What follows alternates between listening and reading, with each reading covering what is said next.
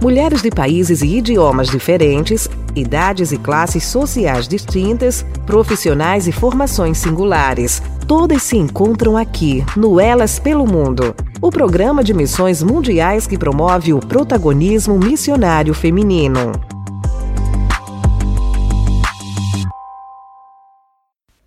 O sonhador. Lá vem aquele sonhador, diziam uns aos outros. Veremos então o que será feito dos seus sonhos. Gênesis 37, 19 a 20. Eu de verdade sou fascinada pela história de José. Deus o escolheu dentre todos os filhos de Jacó para algo diferente. Talvez ele fosse o mais improvável, mas Deus o escolheu. Deus deu sonhos que logo seriam reais, o que despertou no coração de seus irmãos a inveja que o levaria a um destino que certamente ele não escolheria se ele soubesse que precisaria passar por tudo para que os sonhos se realizassem. Que interessante pensar assim. A verdade é que circunstância alguma é tão grande para impedir a vontade soberana do Altíssimo se concretizar em nós. Eu vejo isso com clareza na minha vida e percebo como todas as coisas vão se juntando e contribuindo para a vontade do Senhor se cumprir em mim.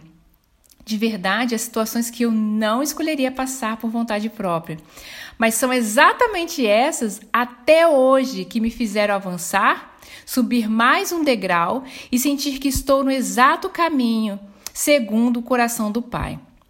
Perceba que Deus não o livrou das tribulações. Ele foi vendido, foi escravo, foi preso e em todas essas situações ele fez a diferença na vida das pessoas. Ao invés de livrá-lo, Deus o encheu de graça para passar por todas elas com louvor. E foi assim até que o sonho de José se realizasse. Durante essa jornada em uma outra nação, nem sempre eu percebo livramento, mas percebo a graça do Pai sobre mim para superar com louvor a cada uma das situações difíceis.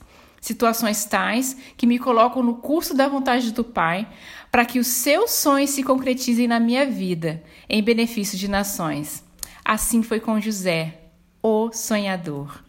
Deus, amor que sobrepõe a qualquer circunstância contra nós e faz cumprir a sua plena vontade.